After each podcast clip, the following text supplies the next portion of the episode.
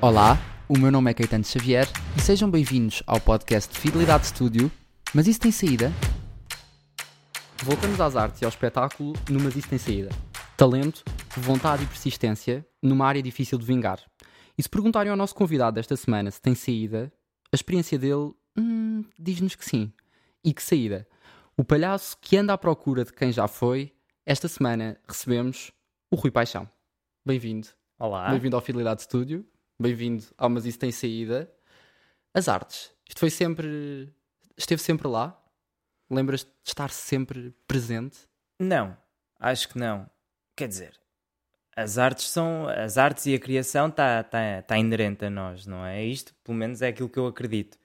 Em, desde crianças. Uh, o processo de educação é acompanhado com arte. Tu aprendes a raciocinar através da pintura, através da, da leitura, Totalmente. da música, Totalmente, não é? sim. Portanto, a criação e a arte estará sempre connosco. Agora, acho que nunca, nunca me fez um clique, nunca, nunca existiu em mim a vontade de ver isso como uma profissão. Exato. Era mais na ótica do consumidor. Sim, Era mais, ok, eu consumo arte. Posso praticar aqui, dar umas voltinhas, mas não fazer disto vida. não, não, mas eu gostava muito de ir ao teatro.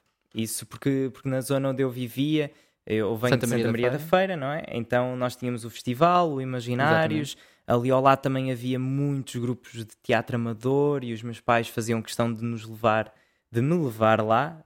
Falei como se tivesse irmãos, mas não tenho, mas de nos levar em família. Sim. Íamos todos em família ver o teatro amador. Alguns eram amigos dos meus pais, então eu tinha uma, uma comunhão muito grande com, com os próprios atores em palco. E eu lembro-me da primeira vez que calquei um palco.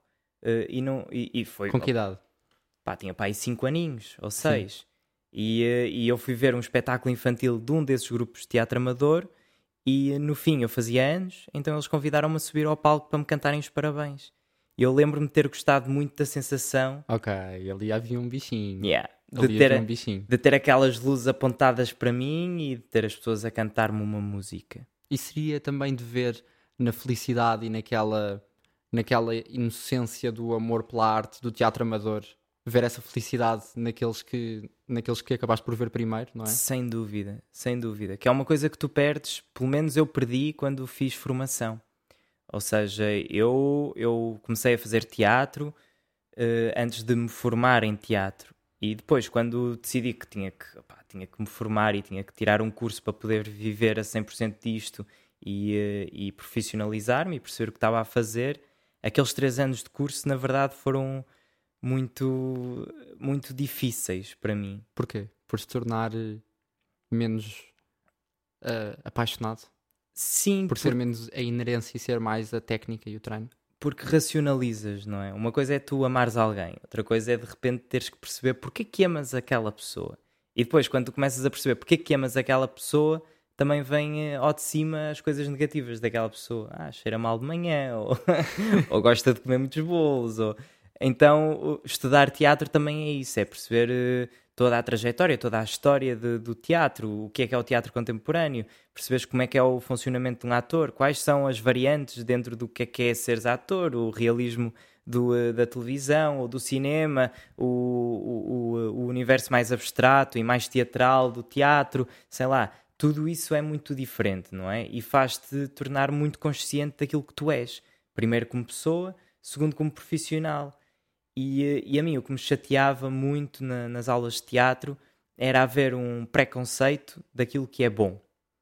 Que também está muito institucionalizado por causa do, do, do mercado em si. Ou seja, tu só vais conseguir vincar no teatro se souberes dizer Shakespeare muito bem, portanto, eh, tu tens que articular muito bem as palavras. Então na escola vão-te ensinar a articular muito bem as palavras, a colocar a voz Sim. E a dizer poesia sem que pareça que estás a dizer poesia. Isso deixava-me assim, tipo, O puxar pelo clássico, não é? ou clássico, ou também o oposto, não é? O que é que é um ator de, de- de- de televisão ou de Exatamente. cinema, ou naturalismo e tal. E eu perguntava muito, mas quem é que, quem é que se lembrou de descrever estas, estas coisas todas? Quem é que se lembrou de dizer o que é que é bom e o que é que é mau?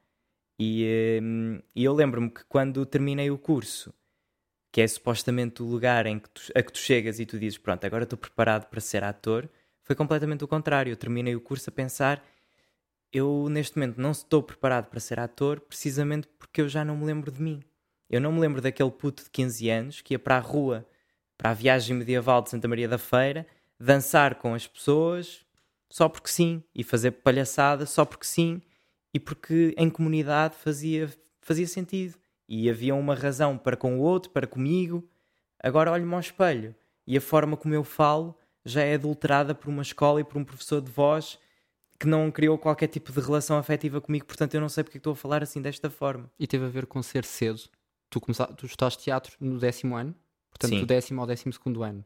Tu achas que tem a ver com ter sido muito cedo e, e, e ser dúvida. maleável? Sem dúvida, porque quando somos mais jovens, mais facilmente te adulteram, não é? A educação tem, tem muito poder mesmo. Então sinto que. Mas mesmo agora, eu- mesmo agora eu sou bastante contra tudo o que é. Sempre que alguém me vem com muitas certezas, eu suspeito dessa, Sim. dessa pessoa, suspeito sempre. Tudo o que tem a ver com, com a educação e a forma como, como és capaz de manipular o pensamento de, de uma massa, eu fico sempre com medo. E nesse sentido eu sou muito. O, David Lynch também é super contra a educação e escolas e. e eh, ou seja, para ele, queres aprender, aprende-se uns com os outros. Queres fazer cinema, fazes fazendo. Queres pintar, compra uma tela e pinta. Ah, não tem que haver uma lógica. eh, pronto, mas isto é só uma perspectiva, não é? Não quer dizer que não seja importante também. Porque eu acho curioso o, o ato de. hum, Vamos chamar-lhe coragem pelo contexto em que vivemos no nosso país, Aham. um, única e exclusivamente, porque não acharia coragem uh, se, se- Eu acho que se a consciência fosse aquela que deveria ser, na maioria dos casos, o ato de coragem que é no décimo ano escolher ir uh, estudar teatro, não é? Uhum. Porque muitas vezes esperam de nós. uh, aliás, há um estigma à volta de cursos profissionais Sim, também. que, que, que persiste. Vamos, vá-se lá perceber porquê. Há quem estude isto. Deve ser um fenómeno sociológico qualquer à volta do, do curso profissional que não percebo muito bem. Tu passaste por este estigma. Ah, sim, Sentiste claro, isso? claro. A partir do momento em que digo aos meus pais que, que não, não tenho ideia na minha vida académica de, de ir fazer o superior ou, ou de, de contar aos pais que não me vão ver vestido de, de preto eh, a cantar e, e- e vão, vão à minha formatura, não sei como é que isso se chama. Ou seja, isso para, para os meus pais foi uma tragédia, não é? Não vou ter o meu filho na universidade na- como se isso fosse uma coisa mesmo muito importante. E é para determinadas profissões, para determinados cursos, para determinadas pessoas. Não é para o meu caso. Sim, quando se sabe que se quer aquilo e se há um, um caminho muito claro. uh, no teu caso, depois, uh, não, houve ali algumas coisas não achaste assim tanta piada, mas Sim. pronto, havia um caminho claro. Se se queria teatro, fa- faz sempre todo o sentido que a pessoa invista nisso no décimo ano. Fa-. Completamente. E, e tem a ver com uma educação também alternativa. Que eu, eu estava, eu lembro-me que eu fiz o meu nono ano e estava cansado já, estava mesmo cansado de, de estar a estudar, daquele sistema do- do- dos testes, dos exames, de uma escola, todos os anos já estava a ser a mesma. Eu canso muito rapidamente das coisas e, e lembro-me que a escolha por aquela escola, a Academia Contemporânea do Espetáculo no Porto, eu tive que levar a minha mãe à escola, porque eu tive que fazer uma pré-inscrição, passei por uma fase de audição, e lembro-me quando entrei na escola, eh, fiquei feliz, porque, porque via pessoas a cantar no, no exterior, a tocar guitarra, outros a fazer malabarismo, pessoas vestidas de fato treino completamente descomprometidas e já não era aquela coisa do, eh, da escola e da- das sapatilhas de marca e, e da ganga e não sei o quê. Pronto, haviam... que podias ser, podias ser feliz ali, quando Sim. chegaste. Senti que podia ser livre e podia ser e senti que ali ia estar o, o- iam estar investidos os meus três anos de formação como pessoa e, e isso, ou, ou seja, senti que como ator, eh, pronto, entretanto o abandonei, mas como, como pessoa, aqueles três anos de escola foram muito, muito, muito importantes. Foi ali que eu aprendi a ser um ser cívico, aprendi a ler, aprendi a ser a tolerar o outro, se é que isso se pode dizer, não é? Tolerar o outro que é isso, mas de estar com os outros, de poder conviver. é que uma das, uma das um dos lados que eu acho mais curiosos na, na eh, ou seja, na educação em teatro é o conhecimento do, do corpo e do próprio eu que se tem Uhum. de uma maneira muito aprofundada eh, que, que eu acho muito curiosa porque tenho vários amigos que estudaram teatro e que houve algumas alturas em que se assustaram de alguma forma com eles próprios Claro. que de alguma forma se aperceberam de, de coisas que existiam dentro deles Uhum. um, e, que, e que até fez ali tremer, a algumas alturas, o será que é mesmo isto que eu quero? E para muitas pessoas que nos ouvem, que uh, estão interessadas nesta, neste caminho pelo teatro e que podem ter esse medo, como é que tu ultrapassaste isso? Como é que ultrapassaste esta coisa do eu tenho de estar aberto para me conhecer inteiramente e, e o medo que isso provoca? Mete mesmo muito medo, mas ao mesmo tempo também é uma experiência uh, muito gratificante e muito mais completa do que, do que tentares castrar-te, porque às vezes é isso, não é?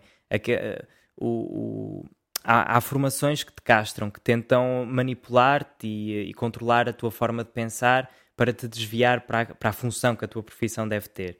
O teatro é um bocadinho mais aberto, porque aquilo que se faz em teatro, de uma forma muito geral, é entender-se o espaço do palco como um lugar em que tu podes brincar ao faz de conta e o faz de conta permite viver uma possibilidade que não, não escolherias ter. Por exemplo, um, em Shakespeare, um assassino, alguém que vai matar alguém eu digo que não matarei na minha vida, não, não, não me reconheço nesse lugar.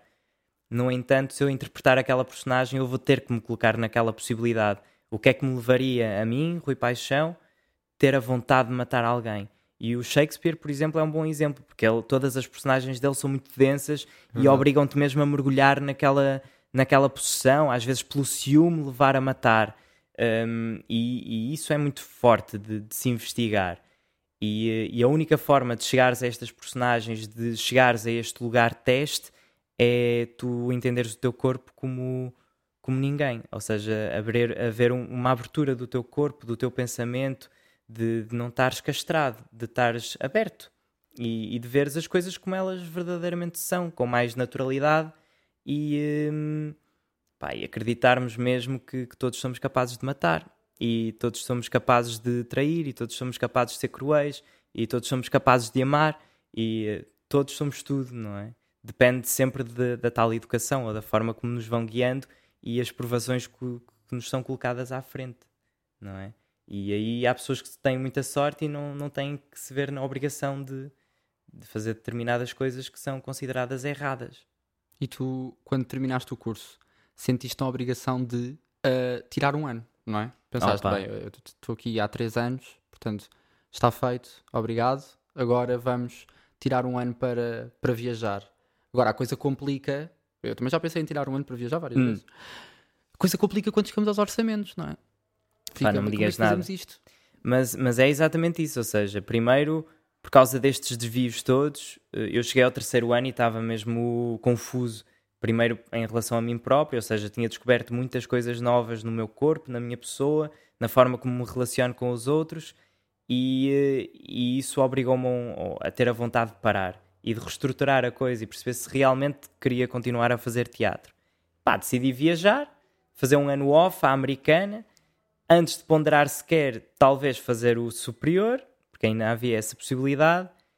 Um, quando decidi isto, lembro-me que queria fazer um Interrail, só que não tinha dinheiro para o fazer. Então lembrei-me que a única possibilidade, ou uma boa possibilidade para poder viajar, era construir um espetáculo de rua, porque eu sabia que havia muitos festivais que entravam naquela lógica de mercado que é nós pagamos das viagens, tu vens cá, não ganhas nada, mas podes passar chapéu. Exatamente. Então eu pensei, pronto, vai ser aqui o meu tiro. Vou criar um espetáculo, que não use palavra para poder ser internacional e, eh, e, vou convencer os festivais a comprarem o espetáculo. Depois eu passo chapéu e logo se vê no que é que isto dá durante um ano. E foi, foi isso que fiz. E é aí que, que aparece pela primeira vez a imagem de um palhaço. Não porque é eu por queria estudar o palhaço. O palhaço que nasce na rua. Sim. É daí que vem. Sim, sim, sim, sim. Esse foi. Eh, eu literalmente nasci como palhaço a fazer, porque eu não venho de famílias tradicionais eu nunca fiz formação em palhaço, eh, eu nunca tinha investigado ou nunca tinha tido interesse sequer pelo, pela arte do palhaço e o que é que é isto de ser palhaço, não é? E então aquilo surgiu muito sem querer.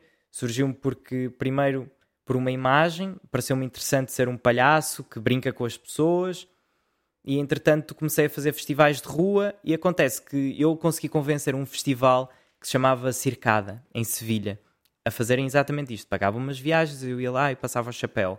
E o que acontece neste festival é que eu fiz o espetáculo e ganhei um prémio de artista revelação emergente Uau. do circo contemporâneo, uh, alguém que estava a reestruturar a linguagem do clown. E eu fiquei assim um bocado, o quê? É, Isso o que é que isso significa? E depois lembro-me da vergonha que foi no momento em que tive que, que conversar para uma plateia de programadores e, eh, e, diretores de festivais e de circo e de companhias de circo e a questão era porque é que o teu palhaço era diferente dos outros. E eu lembro que fiquei assim, epá, eu não sei, eu nem sabia que estava a fazer de palhaço. Uh, e foi aí o início, foi aí que eu percebi, ok, se queres fazer isto vais ter que começar a investigar um bocadinho. E porquê que era diferente? Eu acho que era diferente, primeiro porque não, não queria fazer palhaço. Portanto, como eu não tinha qualquer tipo de formação, não tinha qualquer tipo de estereótipo em relação ao que é, que é um palhaço. Vinha de dentro de ti e era uma exteriorização daquilo que é. muitas vezes, se calhar, como Rui, não conseguias, não tinhas espaço para ser e ali encontraste? Sem dúvida. Eu, eu agora ando a investigar umas coisas que têm a ver com a subversão do. Uh, os rituais de subversão da cultura portuguesa, como os caretos, por Sim. exemplo. Uh, e, e ando a falar, a fazer algumas entrevistas com pessoas que sempre que eu pergunto, mas então quando metem a máscara e vão para a rua fazer aquilo, o, o que é, em que é que vocês se transformam? E ninguém me sabe dar resposta. É muito de, pá, sei lá, pá, eu ponho e depois não me canso. Há sempre esta coisa de eu não me canso. Sim. Eu não me canso, eu sinto mais jovem. E, eh, e o palhaço para mim era só isso, ou seja, não eu não eu não estava a interpretar uma personagem, eu não criei uma personagem que era o palhaço, eu era o Rui, em que de repente é como se fosse saltar um banco, pronto, ponho uma máscara e ninguém sabe que é o Rui ali dentro. E agora eu posso fazer tudo. E esse poder fazer tudo na rua, onde não há sequer um encenador para eu uh, uh, cumprir as expectativas, onde não há público que me reconheça, pá, em Sevilha eu sou só um corpo mais um, nem sequer sabem que eu sou português às vezes. Na rua a passar chapéu, há pessoas que nem sequer vão para me ver, não é? Então esse anonimato dava-me uma liberdade total para, para ser aquilo que eu considero que era. Aquele momento foi o momento em que eu percebi: ok, é isto que tu és. E daí até Uh, portanto, tu encontras-te uhum. e, e, eu acho inacreditável porque. E, e que bom que é ter-te cá, porque há tanta gente que não se encontra, há tanta yeah. gente que passa a vida toda sem se encontrar. E eu acho que é bom celebrarmos quando, quando nos encontramos. E encontrarmos uma vez não quer dizer que não nos encontremos outras quantas vezes, não é? Nós, nós podemos. cabem tantas coisas dentro de nós. Uh, agora, eu, eu acho, acho incrível esse momento, esse momento-chave. Como é que daí tu vais até ao Circo do Soleil.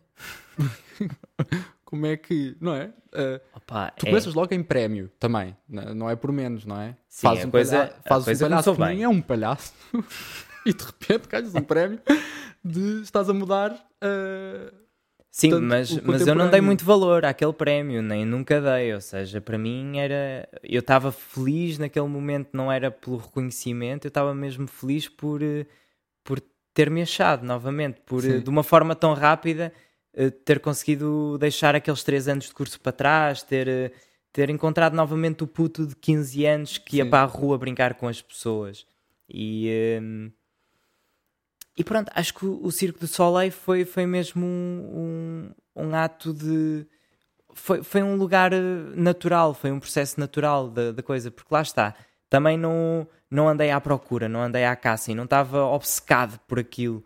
Um, às vezes há pessoas que, que é como tu estavas a dizer, não é? Não se encontram um, e, e, pronto, e, e, isso acontece, não é? Mas, mas há um lugar de obsessão que, que eu não gosto. Ou seja, acho que as pessoas hoje em dia uh, nós vivemos com muito medo das coisas, vivemos com medo de, de ser pobres, de não ter uma casa, de não conseguir pagar o carro, de de não ter, opá, de não ter um filho um dia, não sei. Vivemos amedrontados. E isso também é, é uma coisa que é instituída pelo, pelo próprio governo, pela própria religião, pela própria educação. Então tu estás sempre a comandar a tua vida para um, para um lugar de prémio, o lugar em que vais chegar. E essa obsessão uh, reprime-te. E o, o que eu acho que me aconteceu foi, eu também tinha essa obsessão. Eu queria muito ser ator, eu queria muito ser o ator dos Morangos com Açúcar, do Teatro Nacional Dona Maria II, queria muito fazer de Hamlet no Shakespeare. Mas houve um dia em que deixei-me levar pela surpresa, e a surpresa foi mais simples, que foi, olha, vou ser palhaço, não queria nada, mas até foi divertido, até foi fixe. Epá, isto é mesmo bom, isto sou mesmo eu, que é grande a surpresa. E de repente faz todo sentido, e de repente vem o Circo do Soleil porque vê um puto que está a fazer uma coisa que faz sentido para ele, não é porque vê um puto com obsessão. Eu não fui lá bater à porta, eu quero muito entrar Sim. na vossa companhia, porque pro- provavelmente com esses miúdos eles dizem: Olha, boa sorte, diverte-te muito no, no trajeto e vem fazer a audição, não é? Para mim foi só o match perfeito, foi só o, o Circo de Soleil foi a minha mãe do, do circo. Eu nunca tinha feito circo, nunca tinha feito de, de palhaço, nunca tinha recebido formação. Foi também aquele lugar em que eu percebi: olha, se eu conseguir esta, esta oportunidade, vou receber formação gratuita da maior companhia de circo do mundo. Exatamente. Eh, vou fazer a minha universidade. E acabou por ser a minha universidade de, de palhaço. Sendo o primeiro português eh, e o único. Eh, Eu, é? eu, pelos vistos, acho que foi, eu não sei, às vezes as coisas su- surgem, não é? E eu deixo-me levar, mas pelos vistos fui o, o primeiro português eh, como palhaço, isso por certo, Exatamente. e fui o único criador original. Ou Exatamente. seja, no Circo do Soleil, quando alguém já tivemos lá portugueses, mas foram substituir espetáculos que já estavam em cena e foram fazer uma substituição. Uh, no meu caso, eles convidaram-me para criar uma personagem de raiz para eles e um número de, de clown de raiz para eles. E tive depois, claro, todo o processo de criação do, do espetáculo. E deve ter sido incrível. E foi um ano e qualquer coisa, não é? Ao todo, foram praticamente dois anos e meio de Dois anos e trabalho. meio. Oficialmente, assim, a partir do momento em que assino o contrato, foi um ano e um mês. Até que tu estás na China Até que estou na China e. quando isto tudo rebenta. Epá, foi. Foi. Eu fui a primeira geração Covid, né? Orgulho-me. Não, orgulho-me. Ou seja, tu, é uma sabias, loucura. tu já sabias que era sério quando em Portugal as pessoas ainda achavam todas que era meio. Sim, eu, eu lá um já. eu- Quase. nós lá não, não percebemos bem, porque na altura, lá está, quando o Covid surgiu, não era Covid que se chamava, não havia nome. Nós sabíamos, nós estávamos na província ao lado do Han. Eu vivia em Angju.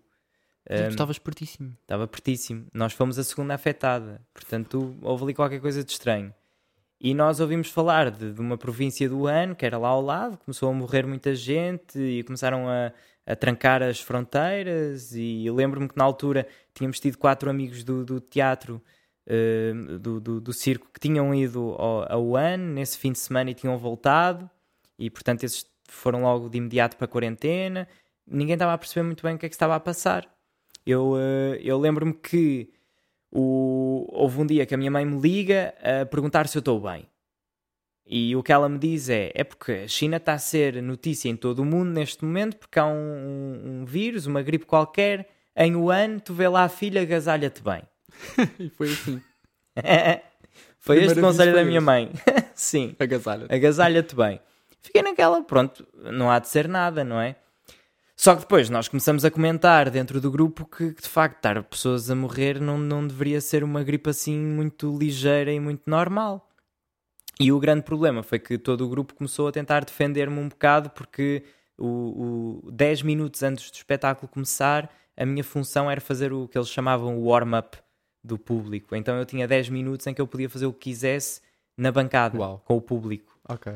Então aquilo acontecia muita coisa. Eu chegava a beijar pessoas na boca, lambia carecas, abraçava muita gente, trocava pessoas de lugar. Havia muito, muita interação e muito contacto físico com o público. Sim, convinha proteger-te, claro. E então foi Foi esse o primeiro, o primeiro wake-up. Foi quando o diretor, a, dire- a equipa de direção começou, pá, se calhar vamos fechar. É, pronto, acabaram-se estes 10 minutos de intro, arrancamos logo com o espetáculo.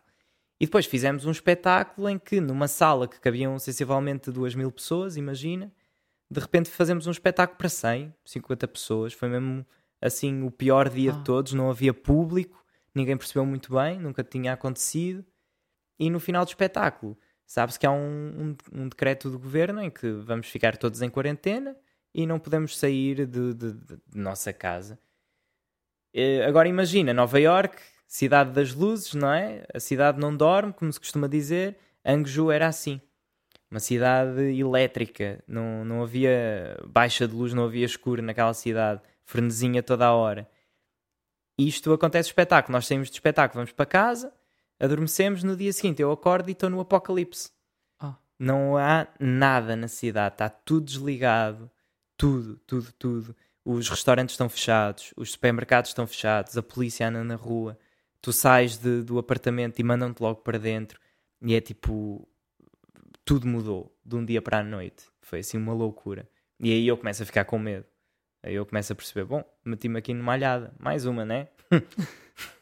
E passado algum tempo, 95% da, da equipa do, E- do Circo do Soleil acaba por ser. eh, Sim, depois essa foi a, a maior casa, não é? consequência, não é? Porque aquele espetáculo foi, foi, foi boicotado, paramos o espetáculo, cada um tomou as suas decisões, a grande maioria despediu-se e, e voltou para casa.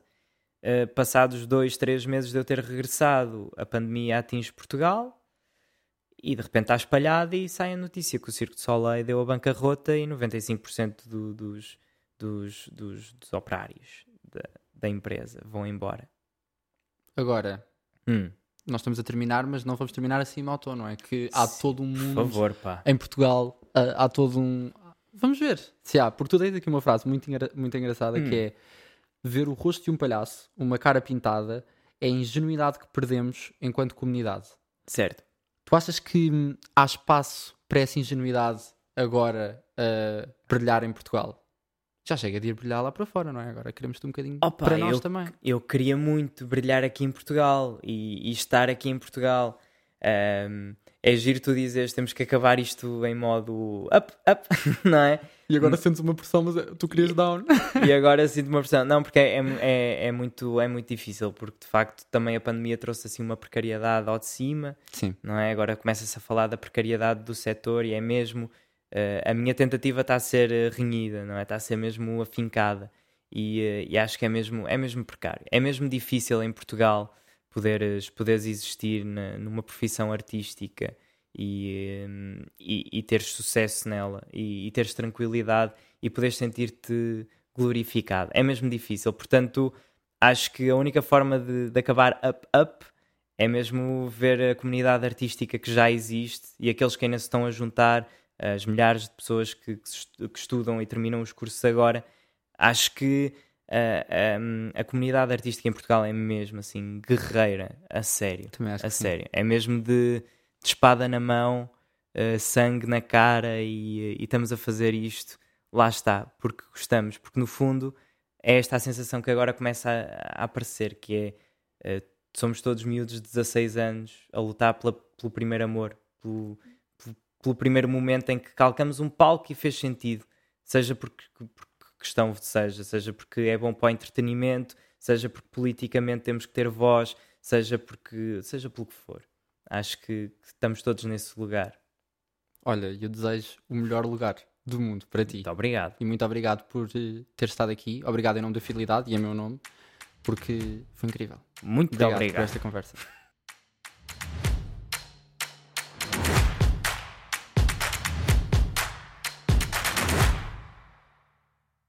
Este podcast é apresentado por Fidelidade Studio, um espaço disruptivo localizado na Nova School of Business and Economics. Através da gravação de vídeos e podcasts, pretende aproximar as novas gerações ao setor dos seguros e da fidelidade.